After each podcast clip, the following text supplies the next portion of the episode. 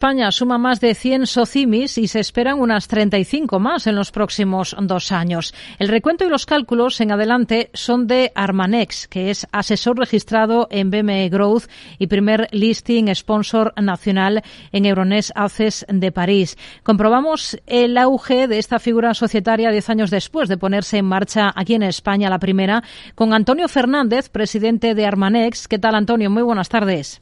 Muy buenas tardes, muchas gracias por vuestra llamada.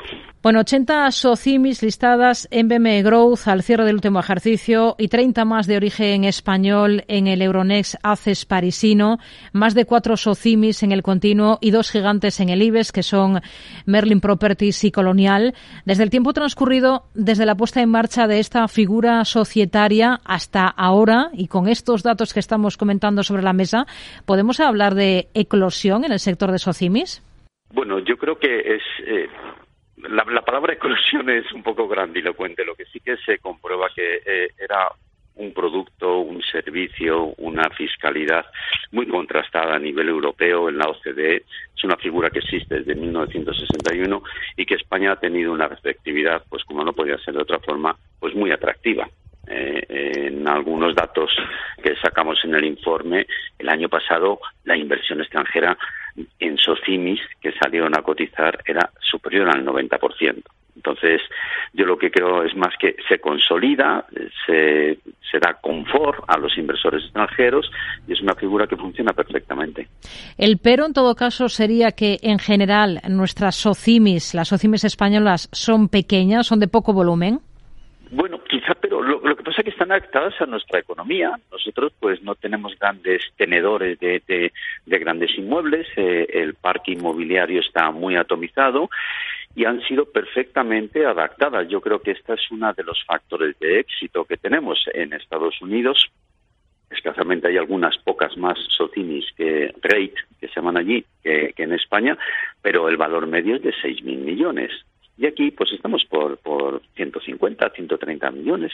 Es una cantidad perfectamente que se aplica pues al tipo de riesgo que, que, cogen los inversores, eh, al tamaño pues de, de inmuebles, o bien de residencias de estudiantes o de parques de viviendas, muy, muy, muy adaptado a la realidad eh, inmobiliaria española. Apuntan a otras 35 nuevas OCIMES que salgan a cotizar en los dos próximos años, en los dos próximos ejercicios. Esto pese al parón del que tanto se está hablando en inmobiliario ahora mismo, o ese cambio de ciclo tiene que ver con las compras de viviendas por esa subida del Euribor, pero no afecta a otros segmentos del inmobiliario. Bueno, es que hay, distintos tipos de inmobiliario, ¿no? Eh, digamos que eh, de forma genérica eh, se tira por delante inmobiliario hacia vivienda, cosa que puede ser verdad y yo de ninguna manera soy experto en el sector inmobiliario. Nosotros somos financieros. Las OCIMIS abarcan residencias de estudiantes, residencias de la tercera edad, eh, aplican para coliving, parques inmobiliarios de, logística, hoteles, en fin, hay una gran amplia gama de activos inmobiliarios que entran y pueden entrar dentro de las OCIMIS, pero que, que, que haya un ajuste de precios bueno, no, no soy quien para opinar de ese tema, pero con independencia del valor o del precio de los inmuebles, siempre están bien recogidos bajo esta figura fiscal de las SOCIMIS.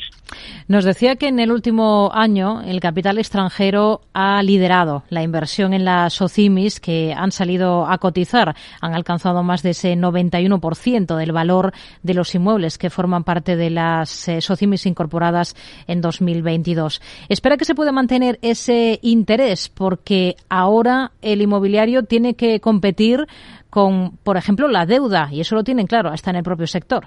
Bueno, yo creo que a nivel de particulares, efectivamente, no cabe duda que eh, la rentabilidad que da el sector inmobiliario para, vamos a llamarle personas físicas, inversores individuales que tienen que depositar sus ahorros, antes el coste de oportunidad del inmobiliario respecto al tipo de interés, prácticamente el 0%, cuando no negativo, en vamos, la renta fija, ahora en la medida que pueden obtener un 3,5 un 4%, quizás eh, la prima de liquidez que ofrece la renta fija en relación con el inmobiliario puede hacer que sea un gran competidor para el sector inmobiliario. Pero los grandes eh, fondos e inversores eh, nacionales o internacionales, bueno, pues no compiten contra la renta fija, sino que son productos que buscan estabilidad, buscan inversiones a siete y diez años, buscan sectores pues que incluso absorban en la medida que pueden incluso la, inflación, que sean desestacionalizados, hmm. son otros criterios. Y en ese interés inversor que estamos viendo, la tendencia hacia dónde es más clara, hacia la construcción para alquiler, es lo más pujante ahora. Sí, el año pasado sí, sí, sí, va cambiando. O sea, tuvimos una primera época de centros, primero de hoteles, luego pasaron centros comerciales, luego pasaron residencias de estudiantes, en fin. Sí, hay sectores en donde se va madurando el precio, se van madurando estudios de mercado y, y sí, no, no voy a decir que son modas, pero bueno, coincide que son ciclos. El año pasado, efectivamente, el Bilturen, la necesidad de vivienda de alquiler en España y como cuando afloraron llevaban trabajando un año o dos años en montar la estructura, en conseguir los fondos y, como venían de tipo de interés al 0% y la necesidad de alquiler que hay en, en España, pues han hecho que salgan ahora, pero no, no, no es un producto que haya surgido en forma inmediata. Cuando llegan a ser SOCIM y salen a cotizar, hay un trabajo previo de como mínimo un año, dos años. ¿eh? O sea, todo es un fruto de una maduración eh, media, media larga. Ustedes están detrás, además de impulsar una modificación legislativa para que en España las SOCIMIS puedan invertir en activos agrarios en línea con lo que sí ocurre ya en los principales países europeos. ¿En qué punto está este tema? ¿Cuáles son las reticencias? Bueno, nosotros somos, sí, sí, nosotros intentamos un poco eh, hacernos eco de los comentarios, expectativas eh, que van surgiendo en el mercado. Y efectivamente, en todo entorno, en todo nuestro entorno eh, económico, pues esta figura que, como dije anteriormente, desde 1961 en la mayoría de los países permiten inversiones en bienes inmuebles de naturaleza urbana, que es la española, en bienes de naturaleza urbana, agrícola, ganadera y forestal.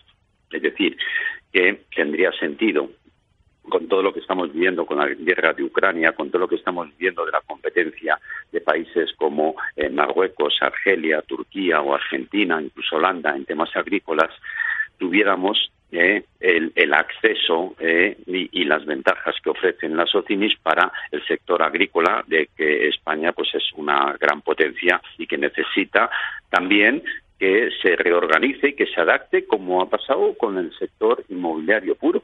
Nos parece que es una medida que no afecta sustancialmente a la ley de las OCIMIS y lo hemos intentado pues con el Ministerio de Agricultura, con la Dirección General del Tesoro y con Hacienda y, veremos si en las elecciones o alguna eh, comunidad autónoma o algún partido político o algún aspirante al gobierno o algún colectivo pues ayuda a empujar. Pero por el año y medio que llevamos con, esta iniciativa, hay una receptividad altísima y en algunos casos una sugieren que hay una necesidad. Pues nos quedamos con ello. Antonio Fernández, presidente de Armanex. Gracias por atender la llamada de Mercado Abierto en Capital Radio. Muy buenas tardes. Muchas gracias a los dos. Saludos, gracias. Redrive, el renting de usados de ALD Automotive, ha patrocinado este espacio. Entra en aldautomotive.es y descubre todas las ventajas.